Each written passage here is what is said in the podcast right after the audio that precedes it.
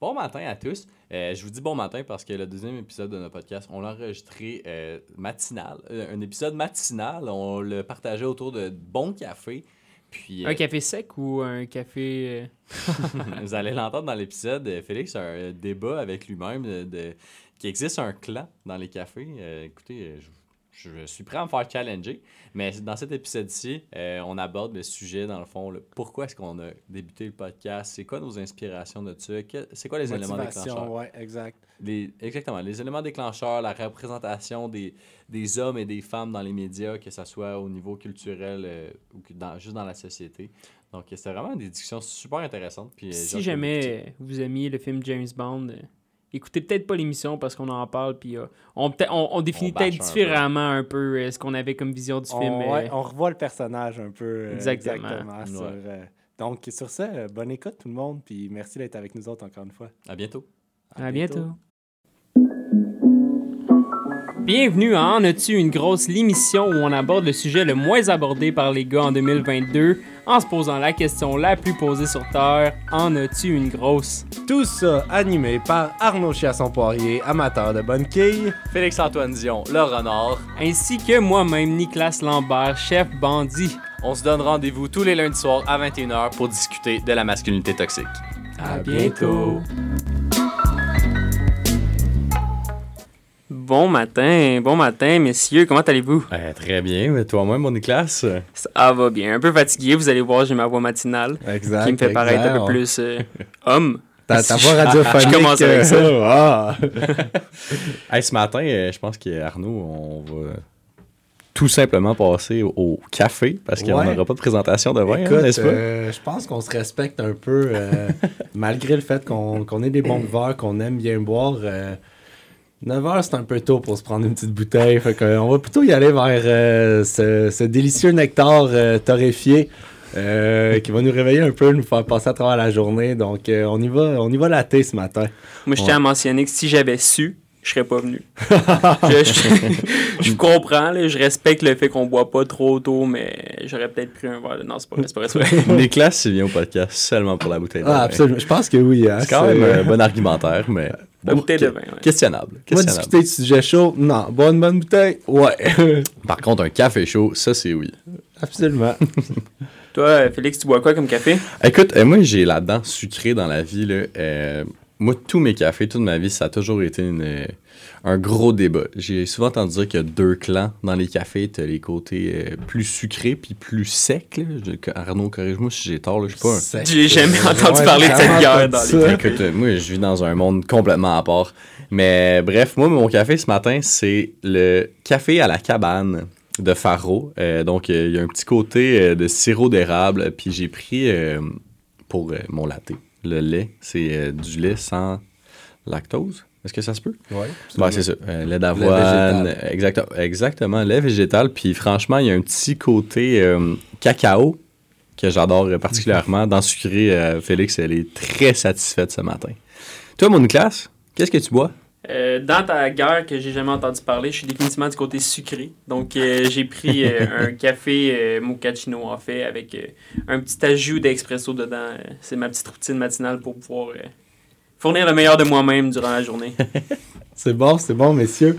En voulant rentrer un peu plus dans le vif du sujet rapidement, ce matin, une discussion à trois, vraiment dans l'optique de un peu parler de pourquoi on veut faire nos ce projet-là.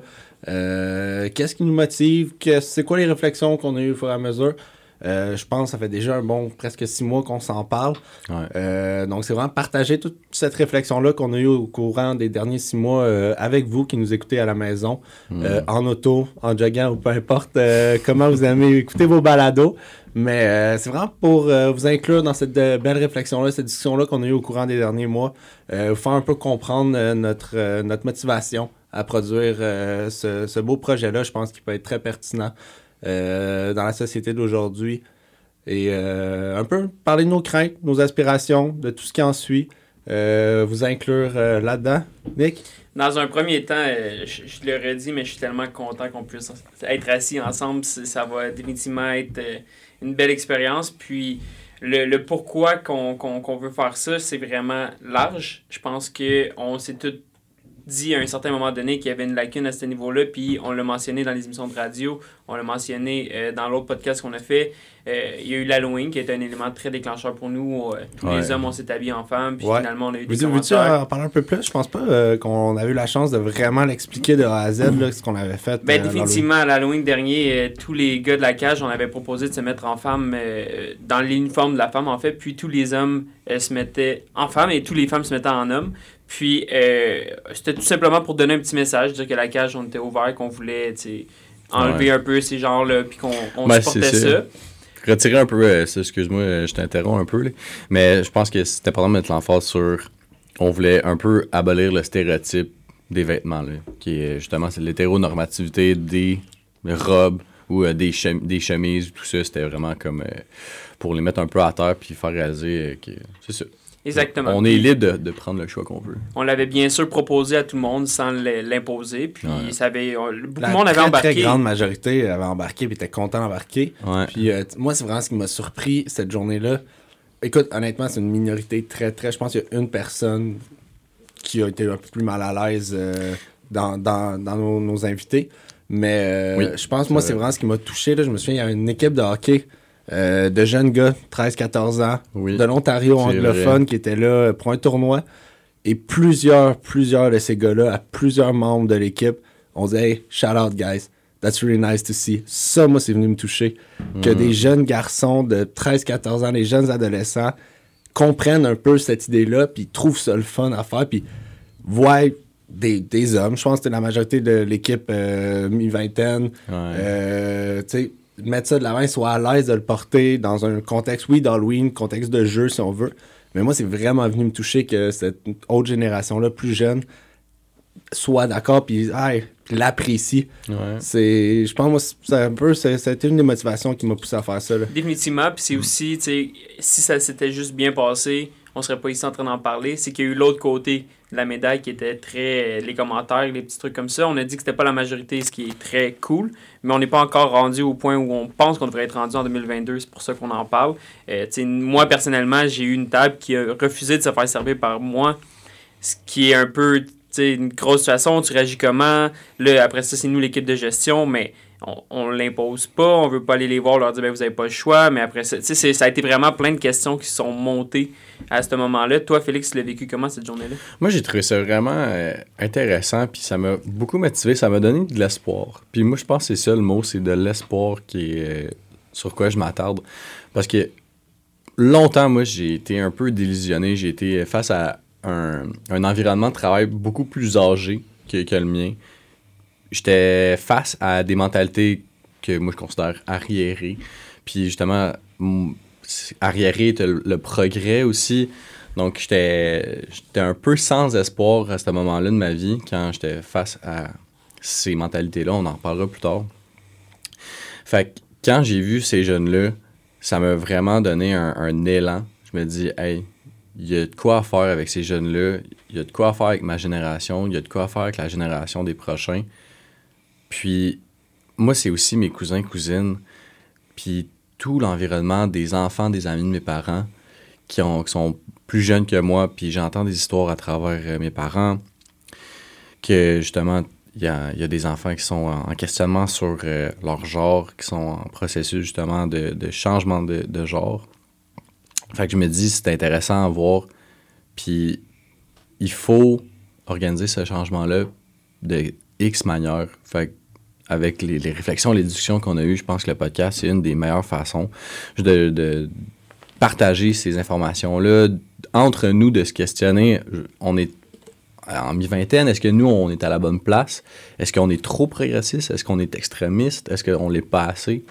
Fait que c'est toutes des questions que je pense qu'on avait abordées, puis euh, moi, ça m'a vraiment donné de l'espoir. En parlant de questions, je vais en profiter pour en poser une. Euh, moi, je me rappelle, aussi euh, humble, aussi confiant euh, soit-il qu'on est, euh, le- ce- cette journée-là, à l'Halloween, là, moi, je me rappelle qu'on a tous été à la passe. Puis qu'au moins un bon 15, 20, 30 minutes, on n'était pas tant à l'aise d'aller faire des petites tournées de salle comme on fait normalement. Hmm. Le premier regard, pour moi, cette journée-là, était Ouais. quand même tricky. Ça, ça m'a quand même emmené un petit comme Ah, je suis pas très bien. Puis j'aimais ça. Tu sais, je- je- j'étais très fier d'être pas très bien parce que je- ça montre qu'on était sur la bonne voie. Mais moi, j'ai définitivement eu ce petit sentiment-là de comme, ah, je pense que c'est de la gêne ou. Je pense, du- que, je pense que oui, c'est de la gêne à un certain moment donné parce que, tu sais, on voulait le faire, ce projet-là. On, on était fiers de le mettre de l'avant. On trouvait, à la limite, avant de sortir en salle, on, on le trouvait cool, là. Fait que, tu sais, c'est juste de l'assumer à 100%, puis de, tu sais, il y en a qui l'ont Ouais. vraiment facile, que, hey, je vais en ligne, ça me dérange pas, moi, ce que les autres pensent, ça me dérange pas, genre, ben, je mets ça de côté. Moi, personnellement, beaucoup, à beaucoup de moments dans ma vie, j'ai beaucoup trop accordé d'importance à ce que les autres allaient penser de moi, à l'image que je projetais. Tu sais, ça s'est renforcé beaucoup avec tu le domaine dans lequel je suis, à la restauration. C'est quand même un, gros domaine de paraître, de comment tu parles, comment tu accueilles les gens, qu'est-ce que t'as l'air. Puis tu sais, un, un- domaine où veux pas si tu parais bien, si t'es beau bonhomme, belle femme, tu ça marche plus facilement. Il y a de quoi qui, qui, qui accélère un peu, si on veut, ou qui facilite le service et le contact avec les autres. Fait que j'ai toujours beaucoup accordé l'importance, mais moi, tu sais, ça a été quand même difficile pour moi de me, de me l'avouer. tu sais, Oui, j'ai peur du jugement des autres. Oui, je trouve ça difficile. Et faut, faut que je me retire de ça parce que ça me limite. Moi-même, je me mets des bâtons dans les roues. Puis, tu sais, faire un événement comme ça à l'Halloween, de hey, non, gars, je m'en fous. Je m'en fous ce que les autres vont dire. Je m'en fous ce que, ce que les personnes peuvent penser. J'y penserai même pas. Mm. Parce que moi, je trouve que c'est important. Je- moi, je- moi, ça me convient. Moi, j'aime ça, mettre ça de l'avant. Je trouve ça cool, je trouve ça drôle. Tu sais, c'était fait dans un petit un côté humoristique aussi, un petit côté comique. C'était pas genre, oh oui, on, c'est voici euh, exactement. C'était l'Halloween. Sais, à la fin de la journée, on a quand même attendu l'événement où on peut être costumé pour le faire. Exact. Tu sais, je veux dire, on s'est donné toutes les chances, puis ça pourrait être quelque chose qu'on fait dans la journée de tous les jours si on veut Ouais. revendiquer un message, puis là, on a quand même attendu l'Halloween. Donc, c'est, ça parle de soi-même. Mais avant d'aller plus loin, Arnaud, je tiens à dire au nom de toute l'équipe, t'es parfait comme tu es. Merci, merci. Tu pas Ça, changer. On t'aime. Absolument. Absolument. Puis je pense de cette journée-là, ce qui est. Moi, j'ai. Je pense qu'on était tous dans le même euh, feeling. On était stressés, on avait peur du jugement, mais on était tous là pour se supporter. Puis c'est. Ouais. Moi, ça, ça me. Ça m'a choqué parce que je me dis, hey, on est là à tous se supporter, puis on est quand même stressé. On est dans un environnement qu'on connaît, c'est notre maison, au final, puis on était quand même stressé de, de marcher, de se promener, d'aller voir les gens. Fait on dirait que je pouvais pas conscientiser la peur que quelqu'un qui veut vraiment faire ça dans la vie de tous les jours, tu sais, sortir dehors, c'est quoi la peur du jugement que ces personnes-là peuvent avoir, puis c'est ça que ça m'a fait euh, capoter. Tu sais, tu l'as dit, on était tous là pour se supporter. Je pense définitivement dans l'équipe, le, le volume, les autres, il y a de quoi d'incroyable. Ouais. Puis, je pense que c'est définitivement un des, un des plus bels aspects du siècle d'aujourd'hui, l'avènement de tout le- l'Internet, les réseaux Mm. sociaux. Puis, tu sais, là, je parle de n'importe quelle personne qui sent moindrement différent ou à part dans la société, euh, que ce soit des jeunes qui veulent faire un certain un coming out, que ce soit les- l'homosexualité, que ce soit la transsexualité, peu importe. Tu sais, je pense que la très très grande famille des Mm. de les peu importe de l'identité, je pense que ces personnes-là sont capables de trouver d'autres personnes. Et c'est important dans le volume de se rassembler ensemble, de se mettre, de se serrer fort, puis juste de se dire, OK, on, non, je suis pas tout seul. Mm. C'est le fun, je suis capable de passer à travers, puis si notre podcast peut rassembler une couple de personnes puis leur faire réaliser ça, ça va. Hey, on peut juste rajouter une petite goutte encore dans ce verre d'eau-là de l'acceptation euh, de personnes qui vont dire Hey, non, c'est correct. Puis si à un moment donné, plus ce verre d'eau-là va devenir une cruche, puis à un moment donné, hey, ça peut devenir un ruisseau, une rivière, un fleuve, Un océan. un océan, tu sais, on va avoir euh, participé à ça à notre façon, mais Eh oui. il n'y a pas de petite participation. là. Tu l'as mentionné, nous, c'était pour une journée. On voulait Ouais. le faire, c'était pour un message, puis c'était difficile. Les gens qui, eux, veulent être comme ça tous les jours, imagines-tu le degré de difficulté que c'est encore. Eux, tu sais, nous, on, on- après ça, on enlevait nos robes, on se démaquillait, on enlevait le vernis, puis on rentrait à la maison. Ceux qui veulent le répéter, est-ce que vous pensez que c'est de plus en plus difficile ou de moins en moins difficile? Mais je pense qu'il y a quand même une différence. Tu sais, nous autres, on allait. On changeait complètement tu sais, ce qu'on était. Tu sais, je pense pas que personne qui s'identifie comme moi, je veux être quelqu'un en qui je désire porter un- des robes ou des vêtements non genrés. Mais je pense, moi, ces personnes-là qui désirent ça tous les jours, j'espère vraiment pour eux, puis tu sais, c'est facile pour moi de le dire là, mais j'espère Ouais. vraiment pour eux que ça devienne de plus en plus facile parce que ça leur permet d'être qui ils sont vraiment, puis de s'affirmer non, comme non, c'est ça. Moi, je pense qu'il est difficile, c'est se cacher, se nier, puis pour plaire aux yeux de la société. Ouais. Moi, je pense que c'est beaucoup plus ça, c'est leur combat de tous les jours. là. Exactement, puis, mais c'est quand même incroyable. Moi, ça me, ça me fascine, puis ça me touche vraiment beaucoup que nous, ça nous stressait, mais on se disait demain, c'est fini. Ouais. Eux, c'est continuellement, s'ils veulent le vivre, puis être comme ça tous les jours, puis s'assumer ce qu'on souhaite, ce qu'on veut, ce qu'on encourage, eux, à chaque matin, c'est le même feeling Ouais. que nous, on avait pour trois heures. Ouais. C'est pour revenir avec ce qu'Arnaud il disait, nous on le faisait justement pour passer un message. Puis je pense que c'était pour normaliser le fait que si tu s'en vas euh, dans un lieu public, ben si tu vois un, un garçon, ben que tu penses que c'est un garçon, que tu tu y associes un genre puis que tu le vois en robe, que ça ne vienne pas te choquer.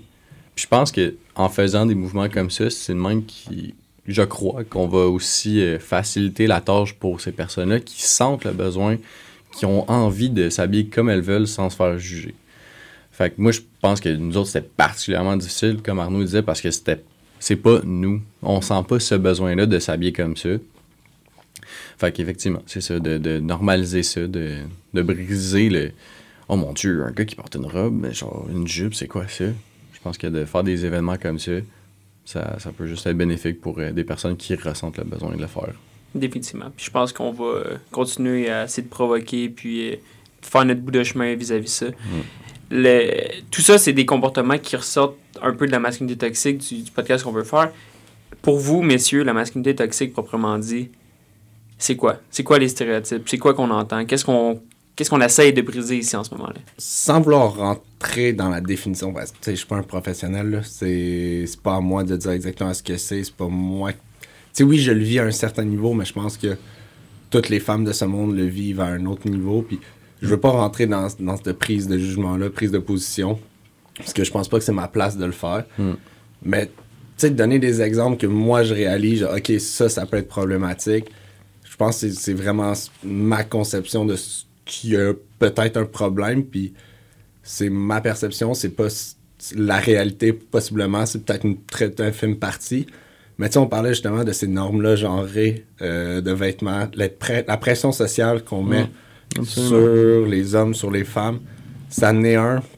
Après ça, on a parlé aussi dans, dans une de nos émissions euh, par rapport au, euh, au complexe, pas le complexe de performance, mais plutôt la place de l'homme par rapport à une femme, Mhm. avec le, le nombre de personnes avec qui il a eu des relations intimes. Tu sais, on a l'homme devient très très idolâtré à ce niveau-là, plus son nombre est élevé, tandis que la femme est réduite beaucoup à genre une prostituée, à moins que rien, qu'une fille facile. Je- pourquoi? Puis pourquoi on est ça? Pourquoi il y en a un c'est bon, pourquoi c'est l'autre? Uniquement basé sur le sexe. Puis Moi ça, je pense, ça, ça dénonce vraiment bien. Puis tu sais, c'est un exemple très précis, mais après ça, c'est cette, cette- ce côté-là un peu intangible de société de pression qu'on ressent en tant qu'homme, autant comme qu'on s'impose cette pression-là, mais qu'on l'impose aussi sur les femmes. Puis cette différence-là, c'est comme c'est pas une égalité normale, là, ça, ça marche pas. C'est beaucoup plus ça. Moi, tous ces petits côtés intangibles-là, puis je pense qu'il y en a infi- infiniment, puis il y a beaucoup, beaucoup de choses à parler et à dénoncer. Mais moi, c'est vraiment ce petit côté-là que, je- que je réalise. Euh, aussi, un peu l'exemple qu'on met de l'avant sur la prochaine génération, euh, que ce soit les jeunes garçons actuellement. Euh, je pense qu'on aspire tous à avoir des enfants aussi. De quelle façon, on- si on a un gars, comment on y amène, si on a une fille, comment on y amène ça? Comment on montre que c'est la bonne chose, c'est pas la bonne chose, qu'est-ce qui est accepté, qu'est-ce qui est pas accepté? Euh, de quelle façon on peut être le meilleur exemple, je pense. Moi, c- ça me touche parce que je- pour moi, la masculinité toxique, encore une fois, c'est vraiment à moi, puis on va tout parler comme ça parce qu'on veut pas s'approprier aucune définition, on veut pas dire que c'est une chose. La masculinité toxique, ça peut être une panoplie de choses. Euh, donc, on est vraiment là pour apprendre au travers de ça. Puis, je vous invite même à nous écrire euh, votre définition à vous sur nos réseaux sociaux pour qu'on puisse vraiment vous lire, agrandir notre, euh, notre éventail de, de, pensées vis-à-vis ça. Moi, la masculinité toxique, c'est toutes les petites actions, effectivement, qu'on peut pas percevoir, comme tu l'as mentionné, qui sont intangibles. Les commentaires, la, la- les, les- tout ce qui fait en sorte que moi, je suis plus performant. C'est même, à un certain niveau, l'orgueil et l'ego masculin aussi. Je pense qu'on est vraiment, vraiment orgueilleux et, et qu'on a un ego euh, tellement énorme qui vient... On sait pas d'où ça vient, mais je pense que ça vient de là. Puis c'est des années qui sont dans cette direction-là, qui sont des années où on n'a pas été éduqué de la bonne façon vis-à-vis ce sujet-là. Mhm. Euh, qui fait en sorte que si euh, moi, je vois Arnaud qui est meilleur que moi euh, au resto, je vais peut-être me sentir mal. Ou si je vois Félix qui euh, couche avec plus de femmes que moi, je vais peut-être me sentir mal. Ou si je vois une femme euh, qui, qui réussit bien ou peu importe, de base, moi, mon cerveau va me dire Ah, c'est peut-être pas ce que ça devrait être. Pour moi, ça, c'est la masculinité toxique. C'est de vouloir régresser un peu les femmes sans s'en rendre compte, parce que je pense que si tu t'en rends compte, c'est un autre sujet. Je pense que si tu le fais volontairement, mais c'est vraiment tout ce qu'on fait qui est même intangible, que même nous, on ne sait pas. On se sent mal, on réagit, on est impulsif, on fait une chose, on fait une action, puis on se rend même pas compte pourquoi on le fait. Ça, c'est la masculinité toxique. Ça vient plus loin que juste ça, puis ça part de l'éducation, selon moi. Euh, on est sur la bonne direction, on a notre podcast, il y a des belles et bonnes personnes qui parlent de ce sujet-là souvent. Euh, mais je vous donne un exemple, c'est juste les pères qui font le barbecue pendant que les femmes s'occupent des enfants en se disant euh, les hommes vont être des hommes, puis ils parlent à quel point leur petit-fils est performant à l'école. Ils mentionnent même pas leur petite fille qui a eu une bonne note, tandis que les femmes vont parler de la petite fille qui ont une bonne note à l'école, mais même pas de petit gars qui fait du sport. Je pense qu'au niveau des femmes, ils vont plus parler des deux enfants. Puis c'est exactement ça pour moi, la masculinité toxique. C'est eux qui vont aborder les enfants. Les petits gars entre eux vont.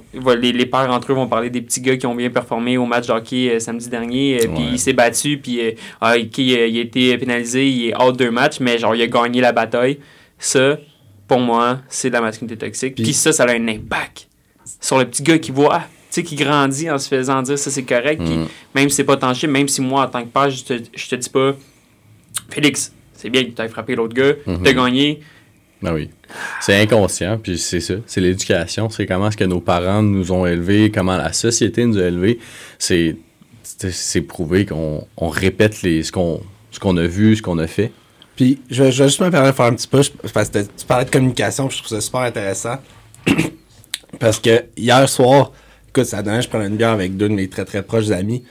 Puis, euh, shout out à Joe P, mais il sort une feuille, on parlait de communication, de sentiments, d'émotions, puis comment les énoncer? Puis, il sort une feuille de sentiments. Puis, il dit, OK, nomme-moi 10 sentiments ou émotions. C'est tough, là. Que tu devais identifier? Non, juste nomme-moi-en 10. OK. Comme, êtes-vous capable de m'en nommer 10? Mettons-le, là. 5-5, on va 5-5. on Des chances. émotions, Des sentiments ou des émotions? de la tristesse, de la colère, de la rage, de. Rage, la colère, on de peut la- dire c'est la même chose. De la, bon, OK, de la joie. Euh, de l'em- L'empathie, de c'est une l'empathie, de la, Ouais, mais- mais de sa sympathie. J'ai j'ai pas la feuille devant moi, fait mais c'est quand même difficile.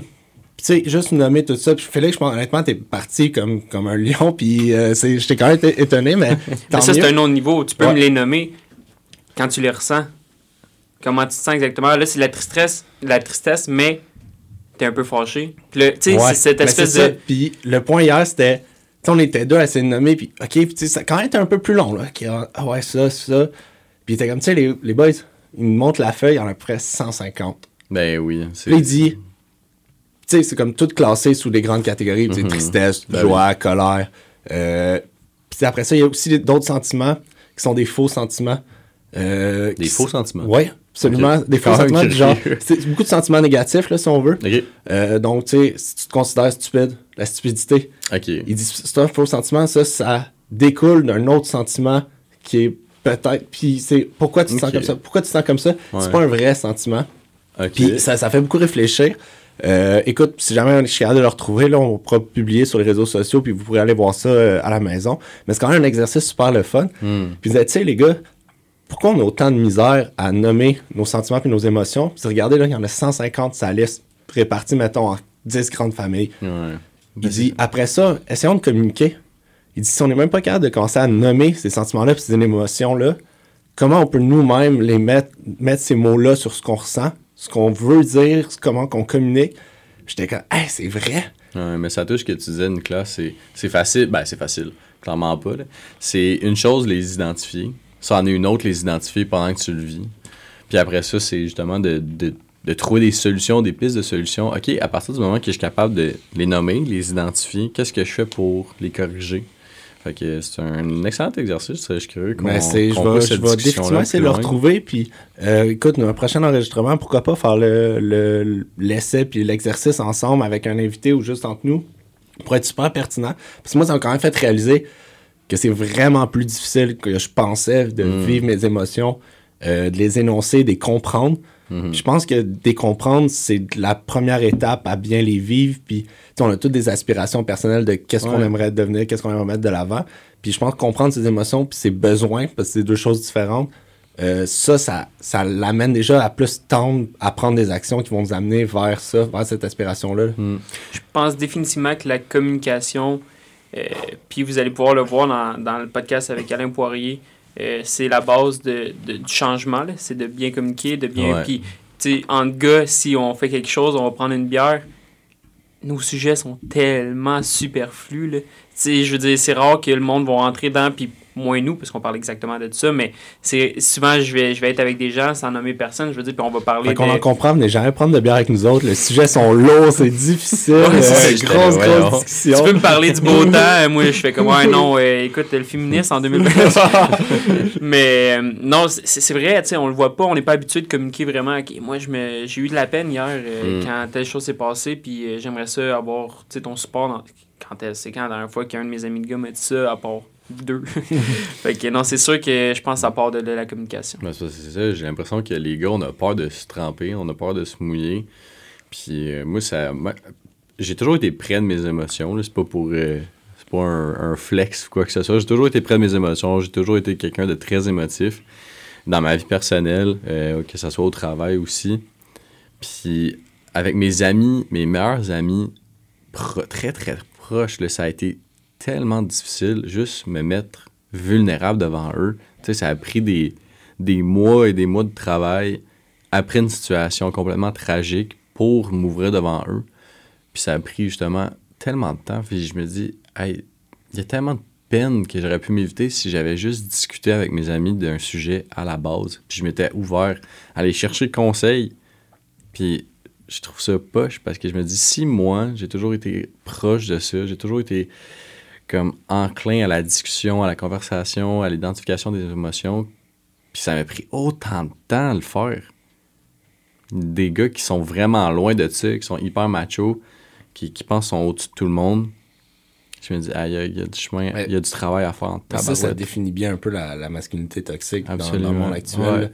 L'homme ne doit pas faire preuve de vulnérabilité vis-à-vis de ses émotions. Puis tu sais, même toi, tu disais, je suis proche de ça. Ouais. Comme j'ai cette facilité-là, puis ça a été hyper difficile, Ouais. malgré le fait que tu sois proche de ça. Puis tout, c'est... Puis tu sais, encore une fois, c'est un bel exemple de masculinité toxique. Absolument. Au niveau masculin, au niveau de ce que nous, on vit Ouais. en tant qu'homme. Mais je, je pense que c'est bon de le dire, de l'énoncer. Puis c'est... c'est- Mais ça m'a fait tellement de bien leur en parler. Je me souviens, là, j'étais chez mon ami euh, ben, Benjamin. Tu sais, je sais que tu m'écoutes. On était. C'était une super belle fin de journée. Il faisait chaud. On était dehors. Euh, C'était pendant la COVID. On était tous à deux mètres. On était sur nos petites chaises de camping. Puis euh, j'ai vidé mon sac. Puis il y avait tous mes amis. On était, à- on était cinq gars à deux mètres de distance. puis euh, juste leur parler, ça me j'avais l'impression qu'il y avait une charge immense qui venait de se, se libérer de mes épaules. Puis mes amis, ils étaient en tabarouette. Parce qu'ils étaient là, voyons, Phil, voir que tu nous as pas parlé de ça, on, on serait venu te voir. Tu sais, j'avais beaucoup, je me victimisais pas, mais je me mettais beaucoup de charge sur les épaules sur pourquoi je leur en ai pas parlé. Parce que j'avais pas envie de, de leur mettre ce poids-là. J'avais pas envie qu'il y ait une responsabilité envers moi. Puis moi, c'est ça que j'ai réalisé, c'est que je pense qu'on on veut pas que les autres sachent nos problèmes. Au final, on, on pense qu'on est au-dessus de tout. Mais il y a une raison pourquoi est-ce qu'il y a des spécialistes de la santé mentale puis tout ça, c'est que, ben, excuse-moi, mais t'es ton pire ennemi dans des situations comme ça, puis tu t'en sortiras pas tout seul. Il y a personne qui a réussi à combattre euh, des troubles de santé mentale par lui-même. Mais c'est ça, ça m'a fait tellement de bien leur en parler. Puis honnêtement, depuis ce jour-là, il y a le petit tracas, je leur en parle. Puis euh, C'est ce que Je trouve vraiment intéressant, c'est que généralement, plus souvent qu'autrement, si on s'ouvre puis si on parle, mettons que tu es le premier à le faire, Ouais. les autres vont suivre. ouais. Parce que je pense que, que les hommes, on veut. Finalement, tu sais, on n'est on n'est pas bien de rentrer chez nous le soir puis d'avoir l'air d'une- superstar puis d'être pas bien quand tu te regardes dans le Cette miroir. grosse boule-là d'émotions Mm. pognées en dedans. T'es toute seule pour la vivre, mais on n'ose pas, on veut pas, je sais pas où ce qui se fait le blocage exa- exactement, mais si, si Félix commence à parler, là, ah, il est vulnérable. Au début, je vais peut-être ressentir un petit malaise ou peu importe, mais moi, je vais vouloir ça. Hmm. Puis Je pense, à quelques exceptions près, la majorité du monde veulent être écoutés, veulent être aimés. Puis au contraire, le comportement toxique vient de plus en plus quand il y a ce manque-là de communication, puis ce manque-là d'amour, puis ce manque-là d'ouverture, puis de tu peux être qui tu veux, vivre ce que tu veux, ressentir ce que tu veux, mais je t'aime quand même. Mm. Ça, je pense que ça fait une grosse différence dans, dans tout ça. Donc, messieurs à la maison, si vous voulez parler à vos amis, allez-y. On vous invite. Vous allez voir, ça va commencer un bon mouvement, puis vous allez tout vraiment vous rapprocher, puis ça va être vraiment payant pour le long terme de vos relations et pour votre relation envers vous-même. Donc, euh, je voulais vous parler de ça justement, messieurs. Euh, Non, mais ça m'amène à une autre partie que je me. Je me ce qui m'énerve justement de- du fait que quand on n'en parle pas, de quoi que ce soit de mal qu'on vit, c'est le moment qui se passe de quoi, tes amis sont un peu euh, pris de court. Parce que quand tu n'avertis pas, puis tu fais semblant que tout va bien, qu'il arrive un moment poche, ben, je comprends. Là, c'est là que j'ai compris la frustration de mes amis. Je me dis, mais là, je suis là pour toi, puis tu m'as pas parlé de ça. Puis je trouve ça poche parce que quand il arrive, pour me répéter, quand il arrive de quoi, on dirait qu'il y a tellement de matériel à rattraper, d'aller chercher, OK, mais à quel moment que ça a débuté tel, tel, tel truc? Fait que c'est ça qui est la misère, c'est parler de vos problèmes, qu'ils soient aussi minimes que vous pensez. Si vous pensez être capable de, de tout garder ça pour vous, mais pensez le contraire. N'hésitez pas à aller euh, parler à un ami, à un parent, à un professionnel. Je sais qu'il y a beaucoup de, d'enjeux financiers avec un, un professionnel de la santé. Donc, euh, mais c'est ça. Mais je pense que aussi simple que l'écrire, Absolument. le mettre sur papier, que ce soit par ordinateur, le taper ou euh, l'écrire manuscrit, il y a quelque chose dans cet exercice-là qui remet les idées en place. Puis Oui. de s'écrire une lettre à soi-même, tu Ouais. la relis, il y a un bien, il y a quelque chose qui en ressort de là, qui te shake un peu, qui te remet les, les idées en place, qui quitte le cercle vicieux des mauvaises pensées, je pense, puis qui fait un peu prendre, ok, voici ce que c'en est, voici où j'en suis, qui te fait comprendre beaucoup plus concrètement la situation que tu vis en ce moment. Puis tu sais, c'est gratuit, là. Hmm. ça coûte rien, puis c'est un, je pense, une excellente première étape pour comprendre un peu comment on se sent. Le faites-vous? Écrire, absolument. Euh, Ouais. euh, régulièrement. Moi, tu sais, c'est c'est ce que j'allais dire à la fin de la journée. Écrire, parler en positif, parler en négatif, mais je pense que c'est de parler, puis que ça soit parler à soi-même sur l'écriture ou n'importe quoi, c'est Ouais. c'est ça qui va, qui va aider, l'extérioriser, le sortir de soi. Puis le garder à l'intérieur va créer cette frustration-là. Donc oui, moi j'écris euh, j'écris quotidiennement, en fait, je- sur plein de sujets. Pas nécessairement tout le temps, c'est ça, c'est ça le point. C'est pas tout le temps sur moi, comment je me sens Ouais. mais juste d'écrire, d'extérioriser des choses, moi, ça me fait un bien fou. Puis ça fait en sorte que peu importe ce qui se produit, ben, j'ai tout le temps quelqu'un qui peut m'aider, puis c'est ma feuille et mon crayon, puis au travers de ça, c'est moi, mais Puis moi, je vous en ai parlé souvent, que j'en, j'en faisais là, du journaling. Je sais pas si c'est le terme en, en français, là, mais définitivement pas. Non, ça sonne anglophone. c'est quoi le terme en français? J'en ai franchement aucune Journal idée. intime, genre? Ben oui, mais l'action de, je sais pas. Bref, on, on un va dire, journal, je, je, je tiens un journal. Je ça tiens, peut être aussi simple que ça. je, tiens, clair. je tiens un journal. Puis euh, je, sais, je ne fais que vanter les bienfaits de ça. Puis tu sais, tu l'as- tu l'as dit, là, c'est gratuit. Puis dans le pire des cas, c'est un papier et un crayon. Je crois que tout le monde a accès à ça. Euh, mais c'est tellement libérateur, puis c'est, ça prend pas tant de temps que ça au final. Tout le monde est capable de trouver du temps pour le faire, que ça soit en début de journée, pendant la journée, à la fin de ta soirée, au milieu de la nuit. Mais honnêtement, moi, je ne pourrais plus imaginer ma vie sans le faire. Ça permet de mettre les choses en rétrospective, comme tu as dit, d'avoir une idée plus générale de la chose. Puis des fois, moi qui est une personne très anxieuse, euh, de mettre les trucs que j'ai vécu dans ma journée, que ça soit banal, que ça soit gros, je les mets sur papier, puis je me dis, bon, au final, je suis capable, ben, je suis aussi très honnête avec ce journal-là, parce que ce journal n'est pour toi, il faut que tu sois c'est exactement. Il n'est que pour moi. J'ai pas l'intention de le lire à personne. Donc, ce que j'écris, c'est rough. Euh, je passe pas par 15 chemins. J'écris des idées très noires. Je peux en avoir des idées très euh, colorées. Euh, mais c'est ça, je suis très honnête avec ce journal-là, ce qui me permet d'avoir un regard objectif. Puis moi, ce que j'adore par-dessus tout du journal, c'est de le relire des mois après de voir tout le chemin que j'ai fait. OK, à ce moment-là, je me sentais comme ça. Hey, c'est fou, je me sens vraiment plus là. Puis c'est, un beau euh, manuscrit, à mon avis, parce que je me dis, aïe, aïe, regarde le travail que j'ai fait en si peu de temps. Puis moi, je pense que c'est un accessoire, c'est un outil, en fait, le, le journal, que je conseille à tout le monde. Franchement, là, euh, faites-le. Essayez-le. Puis, j'entends souvent du monde me, me dire face à cette idée-là que ben je sais pas par où commencer, je sais pas ce que j'écrirais. Ouais. Premièrement, commence par commencer. Tu vas voir, ça va venir. Même si t'écris que ton chien il, il s'appelle euh, Léo. Léo, Charlotte à Léo. Même si tu écris que ton chien s'appelle Léo, tu vas voir par la suite des choses qui vont te venir. Puis si jamais vous voulez vraiment pas, puis vous savez pas, il y a plein de trucs qui existent déjà, des journaux qui ont déjà des questions prédéfinies qui peuvent vous Ouais. aider, vous guider. Donc euh, c'est vraiment des bonnes solutions. Puis à la fin de la journée, si c'est toujours pas suffisant puis que vous vous sentez toujours pas bien, tu sais, il y a plein de ressources quand même qui sont pas coûteuses, là, qui, qui peuvent vous aider, puis que ce soit pour un petit cours de moment. Puis vous pouvez même Mm. nous écrire sur nos pages personnelles, on va vous référer à ces, Absolument. organismes et ces personnes-là. Il y a plusieurs numéros de téléphone aussi sans frais. euh, Mais oui. Qui est un super beau ser- euh, service. Tu sais, on avait fait un événement avec la fondation, euh, l'organisme de Je vis, euh, qui est contre la, qui est pour la pr- prévention du suicide. Qui est contre la prévention Mais faut faire euh, attention avec ouais, non. comment on définit cet organisme. Exact. Euh, un organisme qui œuvre pour la prévention du suicide. Ouais. Euh, et pendant la pandémie, puis il nous disait à quel point ça avait été difficile pendant la pandémie. euh, ils avaient dû carrément arrêter leur service téléphonique. Et eux, ça a été leur plus grande peine parce qu'ils voyaient l'effet que ça avait, ce service-là. Ils voyaient tout ce que ça pouvait amener parce que c'est tellement un outil facile. Il dit, on n'a pas eu le choix par manque de personnel, manque de fonds. Il dit, la pandémie a tellement touché tout le monde Mm. de- à certains niveaux. Eux, ça les a touchés. Puis il dit, ça faisait, je pense, plusieurs mois qu'ils avaient dû cesser ce service-là. Et là, ils venaient de le remettre sur pied. Ils étaient donc contents. C'est comme, on le voit, là, cet effet-là. Puis on, ça nous a permis de participer un peu. On leur a mis un, montant correct. C'était une petite action qu'on a, eu, qu'on a été capable de faire euh, de notre part. Mais ça a tellement été un beau contact avec eux. Puis les voir, tout le travail qu'ils font pour les autres. Moi, ça ça- ça m'a marqué. J'ai réalisé à quel point cet outil-là, euh, puis ça, c'en est un pour la prévention du suicide. Il y en a tout plein, là.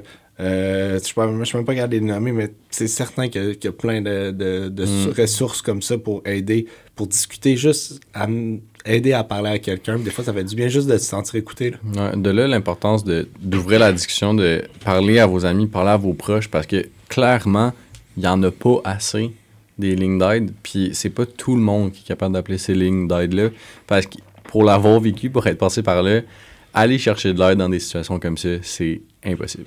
Pour vrai, je- moi, je, me trompe. Ça a été extrêmement difficile pour moi d'aller chercher de l'aide quand je suis passé par là. Fait que c'est là l'importance d'avoir des amis proches, d'avoir des, des personnes de confiance sur qui parler. Parce que c'est ça, appeler un, appeler un inconnu pour des situations comme ça, c'est très difficile. Puis on a l'impression qu'ils connaissent pas notre vie, puis qu'on fait juste parler pour parler. Puis moi, c'est ça que j'ai trouvé difficile de parler des, des professionnels de la santé. C'était, tu me connais pas, puis j'arrive, puis je suis en guillemets un paquet de troubles. Puis moi, c'est ça que je trouve difficile, c'est que j'ai pas, j'avais pas envie que ces personnes-là me voient comme ça. Parce qu'on on a envie de faire fier à l'heure dans la vie. En tout cas, moi, pour ma part, j'ai envie que le monde m'aime, j'ai envie que le monde m'apprécie. Puis, c'est ça, que juste d'en parler à mes amis, ça a été extrêmement difficile, comme je vous disais.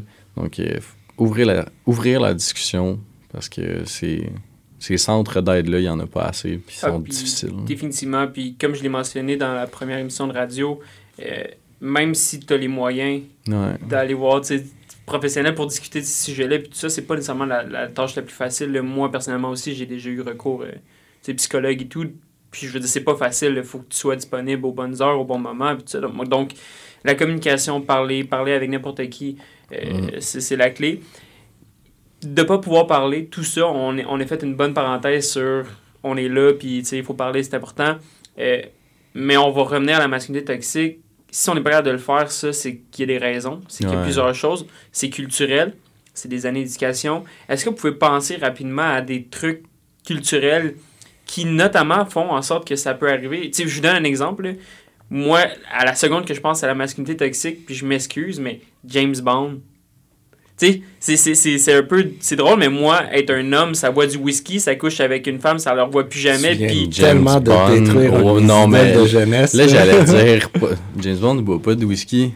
Ah, c'est un Vesper. Un Vesper avec un martini. Je m'excuse, mais le, le concept, shaken. l'espèce de concept, Ah, c'est ça. Shaken, not Ah, stirred. c'est ça l'inverse. mais à la base même, tu sais, c'est pour ça que je m'attaque à James Bond parce que c'est tellement un, un- un gros film que j'ai écouté, Ouais. que j'ai adoré, mais à la base même de, Absolument. je parle pas de mes émotions, je suis à un endroit, je suis plus là après le lendemain. Euh, C'est un idéal de masculinité depuis plusieurs générations. Là. Il y a Mais plusieurs. oui. Ben, mon père écoutait James Bond, puis il idolâtrait un peu James Bond. J'ai écouté James Bond, j'idolâtrais. Ouais. puis- Mais c'est vrai qu'absolument, c'est c'est pas un bel idéal là, à ce niveau-là. là. C'est c'est dur à dire, mais Ben, un jour, on va arrêter de mettre ça de l'avant. Puis, tu sais, oui, le côté espion, tu sais, euh, Hmm. intriguant, mystérieux, oui. Mais est-ce qu'il y a vraiment besoin de coucher avec euh, les, les Bond Girls? Est-ce qu'il y a vraiment True. besoin de. Tu sais, tout le temps. Euh, Ah, pourquoi dans un film, il en passe trois? C'est- Honnêtement, genre, c'est- peut y croire un peu, genre, une relation d'amour, puis à la limite qu'elle soit impossible, c'est correct. hmm. Mais que. Tu sais, il y a plein de messages, puis j'écoutais un autre podcast qui parlait un peu des films aussi, puis je suis quand même un, un grand cinéphile, là, j'adore les films, donc moi j'ai rien comme, contre James Bond, puis je pense qu'à un certain moment donné, on va être capable d'écouter ce film-là, puis de faire la différence. Je pense que là où il y a le problème, c'est que nous, on- les petits gars font pas la différence pour le moment parce que c'est pas assez précis, fait qu'ils veulent devenir comme ça, puis c'est Mhm. leur exemple. Tu sais, je veux dire, dans un de ces films, puis je me souviens pas lequel, il rentre littéralement chez la fille, puis finalement, il s'introduit chez la fille, puis finalement, il finit par coucher avec. Which, dans vie, si Arnaud, tu t'introduis chez une fille, il y, a, Allô, la il y a- il y a police. peu de chances que tu finisses par coucher avec. C'est pour ne pas dire aucune. Tu sais, mais juste ça. Tu, tu vois ça, tu banalises, t'es comme, Ouais. ah, c'est normal. Puis je donne un autre exemple, tu sais, euh, La Belle et la Bête, qui est mon film de Disney que j'adore. Je, l'aime, je l'aime, j'aime l'adaptation qu'ils ont fait euh, Hmm. dernièrement. Puis, mais le concept, c'est quand même que L'animal garde la femme garde la prisonnière. femme prisonnière et elle finit par tomber en amour. Eh Tu sais, oui. tu pars, t'es un petit gars, tu pars avec ce concept-là. Comment tu veux bien agir par la suite avec une femme? Genre, Ouais. ne la garde pas prisonnière. Puis là, tu fais, tu sais, tu grandis, puis t'apprends à faire la différence, puis tu sais que tu vas pas la garder prisonnière, mais il reste un espèce de degré de comme, ah! Ouais. Et- Mais c'est, tu sais, on disait James Bond, mais au final, c'est toute la représentation des femmes, tu sais, les femmes héroïnes, il y en a pas beaucoup. De plus en plus. On- Oui, oui, mais il y en a. Ouais, mais C'est difficile. Ouais, mais ça, c'est, tu vois, j'aime pas ça de dire ça. Il y en a de plus en plus parce que, oui, mais au final, il y en a vraiment pas beaucoup. Tu sais, c'est, Ouais. oui, on est, on, on est content de dire. On, comment je pourrais dire ça? On a l'impression d'être comme. On est sur le bon chemin. Et oui, mais et, regarde, il y en a vraiment pas beaucoup. Tu penses à un héros, tu penses à qui? À Superman, à Batman, à ci, à ça. Puis, mais, Wonder Wo- Woman. Ouais, mais Wonder Captain Woman. Marvel. Mais c'est ça. Mais ça, c'est toutes des adaptations qui ont été faites dans les cinq dernières années au maximum. Mais blague à part, nommez-en moi Captain Marvel. Mais là, là on rentre Marvel, mais. Hey, ben moi, pas si facile. Moi, je suis quand même un bon fan de, de DC puis Marvel. Moi, je prétends nommer quand même une couple. L'agent ouais, 9. Oh, ouais, ben ouais, c'est Black Widow. Black Widow, c'est ça. T'as Black Widow, t'as Wonder Woman, après ça, t'as Catwoman. Euh, puis là, j'ai un même... bon blanc. ouais, tu vois, c'est pas si facile que ça. Puis même souvent, les, les, filles super-héros, mettons Supergirl, ouais, Supergirl c'est une adaptation de Superman. Ouais. Tu sais, ça aussi, là, c'est un autre niveau. C'est comme, ah ouais, vous voulez des filles dans ce monde-là, ben on va prendre le rôle masculin, ou on va le mettre en féminin. Tu comme, mais. Ouais. peux-tu avoir Puis, juste euh, une. Puis, mettons, Supergirl est uniquement là pour être la blonde de Superman avec genre. Non, Exact. La mais non, compagne. la blonde de Superman, c'est pas C'est euh, Louis, euh, Lois Lois de- Lane. Ouais. Lois Lane. si je me trompe pas. Mais non, elle- mais ça, ça Elle est reste. oui. uniquement pour appuyer Superman. Ça reste Superman all the way. Puis, comme. Ouais. Tu sais, c'est. Même Catwoman, tu sais, on vient d'aller voir le dernier Batman, les trois gars euh, Il autour de la table. Excellent. Excellent film. J'ai beaucoup aimé le côté artistique de tout Ben ça. oui. Mais, sais, on, on réfléchit à Catwoman là-dedans. Moi, j'ai bien aimé le personnage, très, très indépendant. Ouais. Très, très, euh, Très je fais ce que je veux, badass. Mais, tu sais, c'est quand même un personnage de second plan. Ouais. Tu sais, ça reste le film sur Batman. Puis, les films de Catwoman, par exemple, celui avec Halle Berry, on n'entend pas parler ben, ben. Ouais. c'est pas C'est quand même dans le monde de Batman. C'est jamais vraiment le personnage de premier plan, même si c'est le personnage principal de ce film-là. Il y a aussi un autre point que je mets sur la table là.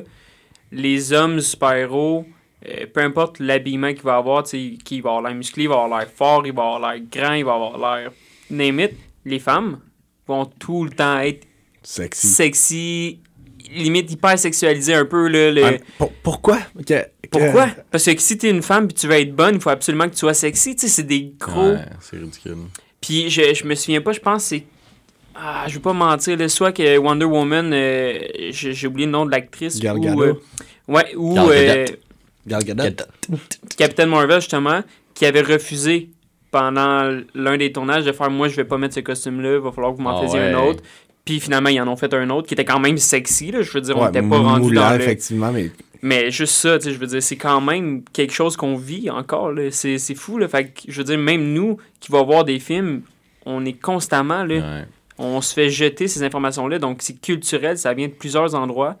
Euh, donc, c'est ouais. sûr qu'on grandit comme ça. Ben, c'est ça. Je pense que le point focal de ça, c'est la représentativité des femmes au milieu culturel. Puis ça m'amène à vous poser une question. Euh, Nicolas, on en parlait un peu tantôt de Émile Bilodeau qui a décidé de se retirer du festiplage de Cap Espoir. J'ai-tu dit ça comme fou? je, je pense que oui. Ouais, c'est ça. Gaspésie, un festival Euh, Gaspésie Émile. Bilodeau qui a retiré sa participation euh, du festival qui était 100% masculin. Donc, euh, pour te mettre un peu en contexte, euh, il y a un festival à, à Cap Espoir. Est-ce que, Festival de festiplage, il y a un festival, genre tu t'appognes. Y a-tu un festival? Hey, ça paraît-tu qu'on est pas, que je suis pas réveillé? le café n'a pas encore fait son effet. Puis, tout à l'heure, c'est ça. Moi, je, je trouve ça magnifique, honnêtement, de, de- le geste qu'Émile Bilodeau a fait. Puis, je serais vraiment curieux d'entendre, vous, vos opinions là-dessus. Mais en fait, moi, que- je l'ai dit tantôt, pour nous mettre un peu plus en contexte, parce que tu es plus au courant de l'histoire, Ouais. c'est quoi un peu le. Finalement, il y avait juste des hommes, si je me trompe pas. Ben, Mets-nous un peu en contexte pour que je puisse. euh, Ouais, Donc, le, le festival. Comment t'appelles ça? Attends, je vais juste le ressortir. Le festiplage de Cap Espoir. Il y avait, dans le fond, la programmation, c'était 100% des, des hommes. Il n'y avait aucune femme dans. Je- comment tu appelles ça? Le, line-up, le, le line-up, exactement. La programmation. Bon, programmation. et voilà, on va y arriver à trois. Puis Émile Bilodeau, euh, qui est euh, un de mes idoles. un de nos idoles, je pense. Ouais, on peut le franchement, dire, là. là, moi, je l'admire beaucoup. Euh, c'est ça, il a décidé de retirer sa son nom et son équipe au complet par malaise, justement, parce que Émile Bilodeau, il a sorti, euh, justement, Je un- pense que tu peux- ça vaut la peine que tu lises, Ouais. le témoignage, parce que c'est quand même un beau témoignage touchant, euh, très bien apporté, très bien avec sa belle plume euh, Ouais. d'artiste, interprète, euh, compositeur. là. Ouais, donc Émile euh, pour vous faire une espèce de synopsis, c'est principalement, et de ce que je lis, c'est que des femmes qui lui ont apporté son succès. Ça va comme suit. C'est Linda Lemay qui m'a aidé à signer mon premier contrat de disque. Grâce à ses conseils, j'ai toujours bien gagné ma vie depuis mes débuts. C'est Katia Gagné qui m'a donné mes premières formations de réchauffement physique et vocaux avant de performer au Festival de Granby quand j'avais 16-17 ans. C'est Marie-Claire Séguin qui m'a montré comment interpréter mes textes quand j'avais 18 ans au Festival de Petite-Vallée. J'ai jamais eu autant de tracts que quand la grande Clo est rentrée dans mon studio pour chanter sur mon deuxième album et quand Mélissa Bédard a accepté de chanter sur mon quatrième album, malgré son horaire chargé. J'étais aux anges. Je travaille avec des femmes extraordinaires et j'ai appris mon métier auprès des meilleurs. En fait, c'est grâce à elles si je suis l'artiste et surtout l'homme que je suis aujourd'hui. Je trouve que la représentativité des femmes est extrêmement importante. Si on veut ass- assurer la, la relève féminine partout dans mon industrie. C'est une responsabilité partagée par tous les membres du milieu de la musique. Programmateurs de spectacles, bookers, équipe technique et artistes. S'il y a plein de jeunes hockeyeuses qui aspirent à la médaille d'or aujourd'hui, c'est parce que nos jeunes peuvent voir Marie-Philippe Poulain scorer des millions de buts à la télé. Laissez-les voir leur modèle sur un stage. Si, si celles que vous vouliez au départ sur votre prog ne sont pas dispo, invi- invitez-en d'autres. Moi, si j'avais pas eu d'aider puis les colocs, je n'aurais jamais fait ce métier. Les modèles, c'est important. Dans cette optique, je me voyais mal prendre part à un événement qui ne correspondait pas à mes valeurs au moment où la programmation a été annoncée. Je respecte énormément le travail des bénévoles du Festival du Cap Espoir et je sais que des efforts ont été faits de leur côté pour améliorer la représentation des femmes à leurs événements. Je suis content d'avoir ouvert la discussion avec leurs équipes et je suis certain qui et elles prendront cet enjeu en compte pour leur prochaine édition. À mes fans gaspésiens et gaspésiens, euh, gaspésiennes et gaspésiens, ce n'est que partie remise. Je viendrai vous voir bien vite. Prenez soin de vous. Je trouve ça vraiment beau. ce qu'il dit, que c'est vraiment c'est des femmes qui ont fait Émile Bilodeau. Émile Bilodeau. Puis c'est ça, tu sais, on parlait de représentativité dans les médias, dans les cultures. Puis je trouve ça important, justement, qu'il y a des artistes qui disent, ben, tu sais quoi, au lieu d'avoir un cachet ou quoi que ce soit, je dis non. Puis c'est de voir plus loin, puis je trouve ça magnifique, honnêtement, que justement, ils, ils disent non à ces événements-là. Puis moi, je serais vraiment curieux d'entendre votre opinion là-dessus. Personnellement, je suis 100% d'accord, puis je pense que ça prend des personnes comme ça, des personnes comme Émile Bilodeau qui sont. Il parle d'exemples. Il dit que lui a eu ses exemples. Je pense qu'Émile Bilodeau, c'est un exemple à ce niveau-là. Euh, je trouve qu'il y a de quoi de tellement honorable de vouloir faire grandir une cause qui est importante euh, par le hey, moi, je vais laisser ma place. D'un, Mm. parce que je suis pas d'accord avec ça. De deux, possiblement qu'il dit je vais laisser ma place à une femme. Puis, tu sais, il aurait même pu dire carrément ou l'imposer. Je pense qu'il l'a fait de la, vraiment de la bonne façon. Euh, parce que, par certaines personnes, ça peut être euh, mal reçu, mal perçu par peut-être un manque de compréhension. Je pense qu'Emile Bilodeau, par sa plume, par sa- ses capacités de communication, l'amène d'une très, très belle façon. Donc, moi, à ce niveau-là, je suis 100% d'accord avec, euh, ce, avec ce, geste-là de, de sa part. Ouais. Je suis définitivement en accord aussi, puis je pense que ça prend des bons gestes comme ça, des gestes importants qui font réagir, euh, surtout venant de ces gens-là qui ont la parole, qui ont la chance de pouvoir faire réagir puis parler. Euh, tantôt, par contre, on en parlait avec Félix, puis le point où, puis je vais vous le dire en toute humilité puis en toute franchise, euh, on s'est questionné sur le podcast, en fait, à ce moment-là, quand on a vu cet article-là, puis on était comme, ah, sais, le fait qu'on soit trois hommes, est-ce que c'est correct? Est-ce qu'on se prend pour d'autres mondes? Est-ce que nos. Tu sais, c'est quoi nos intentions? Est-ce qu'on devrait avoir une femme? On s'est même posé la question. C'est pas pour changer la formule nécessairement. Puis on se disait qu'on avait Sylvie à la console, donc on pouvait se consoler de, Ben, c'est, c'est, c'est ça que je disais, c'est on a Sylvie derrière la console. de cette mais- façon-là. Mais à- finalement, moi, ce que je pense, puis j'ai pas la, la, la vérité absolue, puis je, je veux apprendre au travers de ça, c'est que ça dépend tout le temps de l'intention que tu as derrière ça. Puis je pense pas qu'il faut dire qu'on va tout le temps mettre des femmes, tout le temps mettre des hommes, tout le temps euh, sais, je pense qu'à la fin de la journée, ce qu'on veut atteindre, c'est l'égalité. Puis ça prend des gestes comme ça pour pouvoir l'atteindre. Donc c'est important, puis je suis, dans, je suis en accord avec le geste, mais c'est juste, tu sais, nous aussi de s'hyper sensibiliser, puis de De, ne pas se sentir mal. Ouais, de faire attention de pas rentrer dans l'extrémisme aussi. Exactement. D'aller complètement à l'extrême, c'est pas nécessairement bon. Tu sais, je pense qu'il y a un certain extrême pour shaker la baraque, là, puis Ouais. ramener ça comme, hey, sais, en ce moment, je suis pas mal certain euh, qu'il y a une, ben des femmes qui disent que moi, on est extrêmement mal. Puis je suis d'accord. Des gestes comme ça, ça peut pousser, ça peut faire réagir. Mais oui, on veut tendre vers un monde d'équité et d'égalité. Hmm. C'est important. Fait, mais oui, il va y avoir des mouvements ra- radicaux, des, des choses à faire pour checker ça. Ça prend ces mouvements-là. Oui, c'est difficile pour, tu sais, on, pour des hommes. C'est juste que la question se pose encore aujourd'hui de comme est-ce que le mouvement féministe est encore actuel? Quoi? T'as-tu pris le temps de penser à ça? Ben là, ouais, mais je suis comme non. Prends le temps vraiment de t'asseoir puis de tout ce qui s'est fait puis jusqu'où on est. Pourquoi le droit de vote est seulement genre disponible depuis les années 1900, genre 1900, j'ai pas exactement la date, mais comme c'est-tu sérieux ça? Hey, ça fait pas longtemps, là. Ça fait 75 ans. Comme c'est. Moi, juste réaliser ça, je suis comme Oh! Hey, on a encore un bout de chemin à faire là. un, chem- un chemin énorme, puis c- que ce soit le droit de la femme, mais je veux dire, les salaires, l'équité salariale, c'est encore vraiment quelque chose qu'on peut voir dans, dans les restos, tu sais, de vouloir être d'engager des filles qui sont belles puis de leur vou- vouloir qu'ils portent un uniforme qui est sexy. Je veux dire, il y a plein de choses. Moi, je- on est loin, loin, loin, puis je vais dire un autre loin, être sûr que tu comprends à la maison, loin du compte. Euh, par Juste, c'est c'est vraiment quelque chose qui, qui est important. puis je pense que je suis pour le mouvement radical. C'est un très beau geste. Euh, mais si jamais vous, dans le quotidien, c'est pas de vous sur, c'est pas de vous inquiéter par rapport à ce que vous faites. Si vos intentions sont bonnes, après ça, on est, il faut, faut pas vous juger vous-même. Questionnez-vous, questionnez-vous, challengez votre, votre pensée. Mais par rapport au podcast, nous, notre intention, c'est d'être trois gars, puis justement aborder ce sujet-là. C'est pour ce mouvement-là. Puis ça, ça part tout le temps de l'intention. Exactement. c'est définitivement un de nos objectifs. De, tu le disais, questionnez-vous, mais acceptez de vous tromper. Acceptez Ouais. de faire une erreur. C'est la première étape pour changer les comportements. C'est comme, Eh, je, ah, je fais ça. C'est peut-être pas la bonne affaire. Puis, même nous, on s'est posé la question, puis moi, personnellement, je, reviens à avoir peur du jugement des autres. Je suis comme, comment ça va être perçu? Ah, je veux, vraiment m'assurer qu'ils comprennent. Puis, hey, à la limite, là, moi, si j'ai un invité qui me dit, ouais, non, ça, ça se fait pas, oh, ok, pourquoi? Explique-moi, je veux qu'on. Genre, merci de me le dire pour arranger les choses. Je vais accepter que j'ai fait cette erreur-là. Je vais accepter que j'ai ce mauvais comportement-là. C'est exactement le but. C'est on.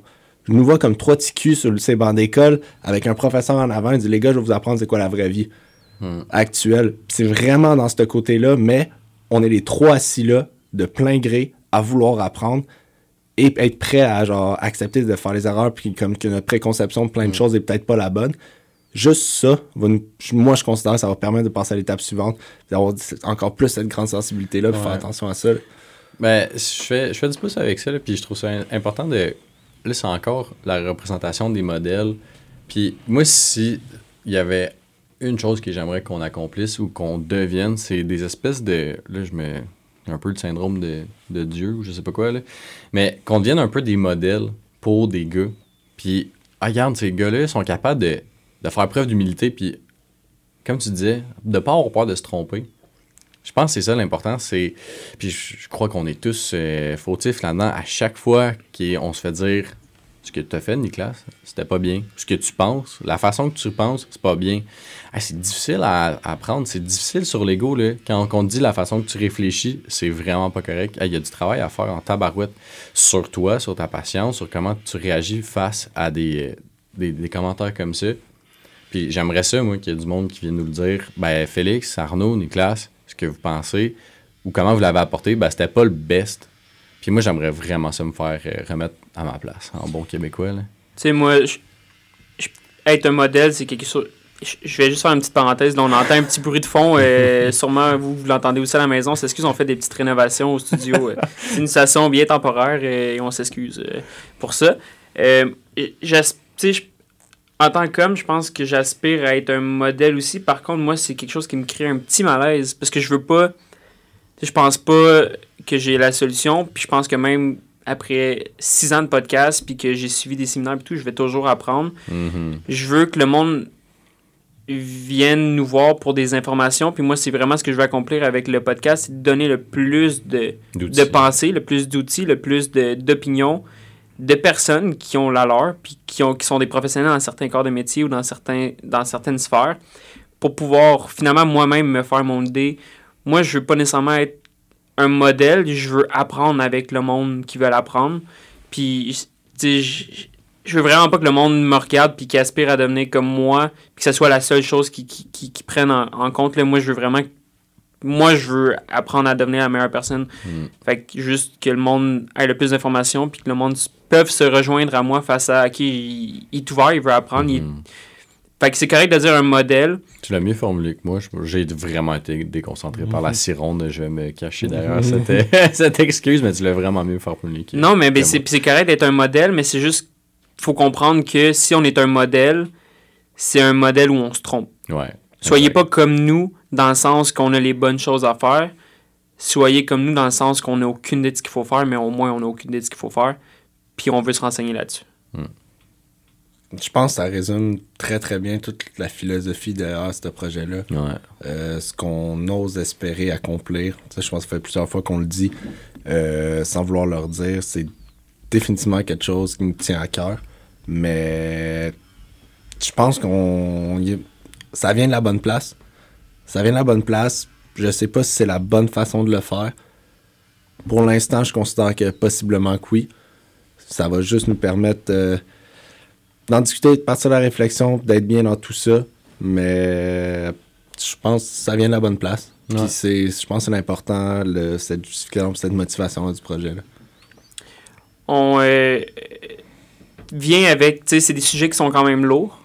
Puis moi, j'aime toujours me poser des questions qui sont un peu plus des questions d'actualité, puis qui font réagir un peu. Puis je, la pose là parce qu'on en a parlé dans les émissions de radio, puis tout ça. Puis euh, je pense qu'on peut, se poser quelques petites questions, puis terminer avec ça. Puis je suis juste curieux de vous entendre un peu là-dessus. Euh, on a dit qu'on l'aborderait, donc l'amitié gars-fille. Ouais. C'est quoi votre perception face à ça? Puis, tu sais, on- à chaque, à chaque podcast, à chaque émission, on essaie d'emmener des, des sujets que vous vous posez la question à la maison. Puis je pense que c'est encore d'actualité. Je, Ah, je pense que c'est toujours un débat qu'on a. Puis nous-mêmes, on l'a eu l'autre soir. Puis, c'était un peu animé parce qu'on se poussait, puis on se challengeait, puis on était curieux. Fait que je suis curieux de vous entendre un peu sur ce sujet-là. Tu sais, ce que- ce- je pense qu'il en ressortait beaucoup de, par rapport à cette question-là, c'était est-ce que c'est possible d'avoir une relation d'amitié entre un gars et une fille et mettre de côté l'attirance possible physique et ce désir sexuel-là? Tout le monde avait un peu des points différents. Honnêtement, moi, je pense que oui. Après ça, sous certains critères, je pense que la, communication, ça en est une base. Puis je pense, c'est n'importe qui dit Ouais, mais là, s'il y en a un, il doit y en avoir un des deux qui traite plus sur l'autre. euh, euh, ah, il y en a un, parce si ça fonctionne, c'est parce qu'il y en a un des deux euh, qui est moins beau que l'autre. En passant, on rentre même dans tous ces st- standards-là esthétiques. Puis, oui, je pense que ça peut jouer un peu là-dedans, mais je pense honnêtement qu'il peut avoir une relation, une belle relation, puis un amour d'amitié entre un gars et une fille.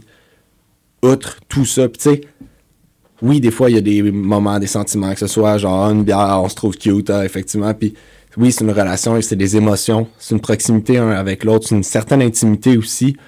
Mais je pense que si le désir d'amitié entre deux personnes est plus grand que ces petites tentations-là, ces petites affaires-là qui sont possiblement éphémères, je pense que profondément, un gars et une fille peuvent être très amis, puis s'aimer d'un amour inconditionnel, d'amitié, malgré toutes les possibilités de désir sexuel, désir de plus. Puis ça enlève pas. Moi, personnellement, j'y crois, oui, absolument. Ouais, écoute, euh, moi, je suis peut-être un peu plus. euh, sais pas, Nuancé. nuancé. Euh, je suis d'accord avec les paramètres. Puis je, je crois que oui, c'est possible. Je crois que c'est possible, mais à partir d'un certain âge, à partir du moment que tu as fait un, un bout de vie, je pense que entre euh, 18 et 25 ans, des amitiés gars-filles, euh, célibataires, hétérosexuels, moi, j'y crois pas. Pour vrai, j'ai bien la misère euh, à y croire. Mis à part, comme je disais, il y a des paramètres qui.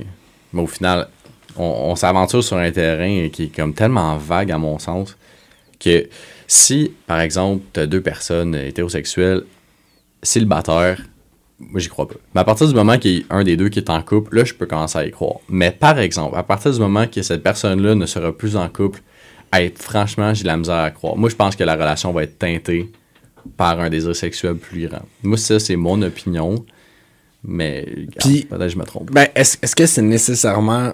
Est-ce que le désir sexuel empêche automatiquement la relation d'amitié? Je pense pas qu'avoir une attirance sexuelle euh, empêche une amitié plus sincère. Puis sais, après ça, on rentre dans un sujet plus grand, puis comme je pense que ça va être un beau sujet pour un, un autre Ouais. émission ou un autre épisode. Est-ce qu'on est capable de différencier relation sexuelle et amour?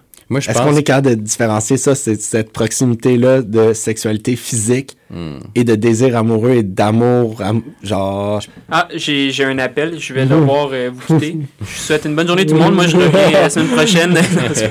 Euh, moi, je pense que de plus en plus, je crois qu'on se dirige vers un monde où est-ce qu'on est capable de faire la différence. Moi, personnellement, incapable.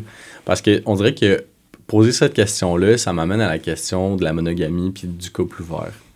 Puis moi, personnellement, incapable. Incapable de conscientiser, de faire la différence entre attirance sexuelle, amour. Moi, c'est c'est très imbriqué. Imbriqué. Ouais. Imbriqué. Ensemble. Ensemble. Moi, c'est ça.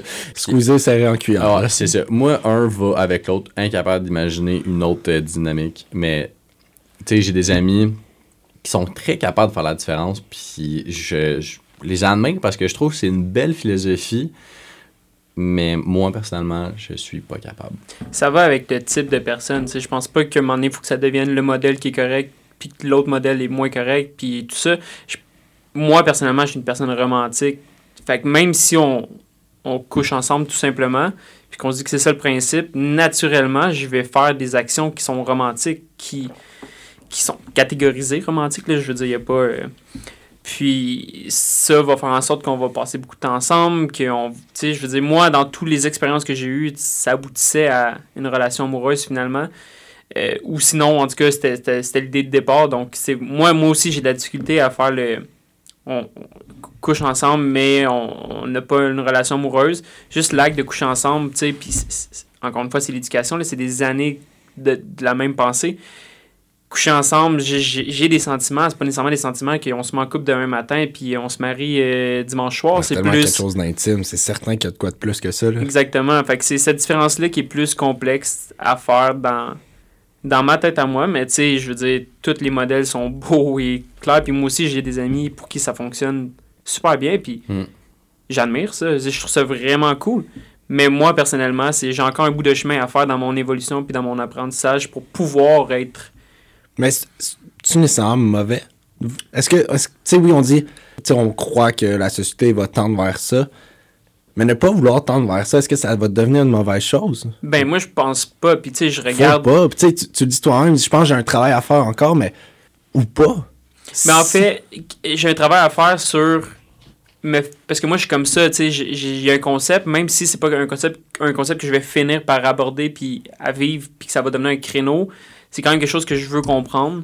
Puis je veux pas. La dernière chose que je veux, c'est le fermer, tu sais. ou Ouais. le- Fait que moi, j'ai un travail à faire sur bien le comprendre encore pour pouvoir l'accepter à 150%, puis même l'encourager quand, quand il y a lieu moi personnellement, j'aspire quand même, puis je pense pas que c'est mal d'avoir une relation qui va durer longtemps. Mm. Puis au travers de ça, on peut être très ouvert. là. Dans cette même relation-là, on va essayer des choses. C'est impensable de penser que moi et toi, Félix, on va être ensemble pendant 45 ans puis qu'on va vivre la même routine. Je pense pas que Ouais, je suis là, mais de, de vivre la- ta vie avec une personne, je trouve ça magnifique. Tu t'es ma personne, puis peu importe ce qui arrive, peu importe ce qu'on va, peu importe Ouais. Mais je les même- intempéries, on va être... Je suis du même avec toi, tu sais, je pense qu'on a une vision très romantique de c'est quoi une relation euh, très monogame de ce que toi et moi on, véhicule. Mais c'est ça, tu abordes un bon point que les personnes qui ont des relations qui durent très longtemps, à un moment donné, il y a la routine qui embarque. Puis des fois, ce qui arrive, c'est qu'il y a du monde qui se remet en question.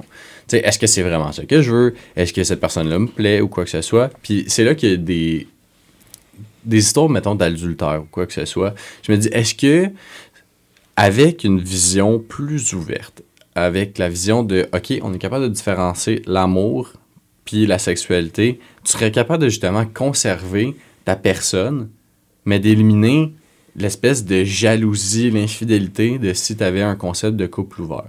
Moi, personnellement, j'y crois pas. C'est mon opinion. Mais est-ce que c'est justement quelque chose qui pourrait tellement faciliter des ben, pas faciliter, mais qui pourrait faire que des, des relations, ça dure plus longtemps? Parce qu'on entend tellement souvent ça, là, de Ah, ben, j'ai trompé mon chum, j'ai trompé, j'ai trompé ma blonde. Moi, je serais vraiment curieux d'entendre le pourcentage de personnes. Pourquoi t'as commencé avec j'ai trompé mon chum au lieu de tromper ma blonde? Non, c'est vrai, c'est vrai. Je lance pas ça. C'est une blague. C'est une blague. Après ça, c'est tellement des, des sujets chauds, des. Tu sais, c'est un peu le but de la discussion, c'est de vous faire réagir, prendre des choses, de nous. Tu sais, c'est- c'est quelque chose qu'on est à l'aise de parler puis de réfléchir. Puis, tu sais, à plein de niveaux, on n'est pas d'accord, puis on est d'accord sur plein de trucs différents, ce qui rend la discussion super intéressante.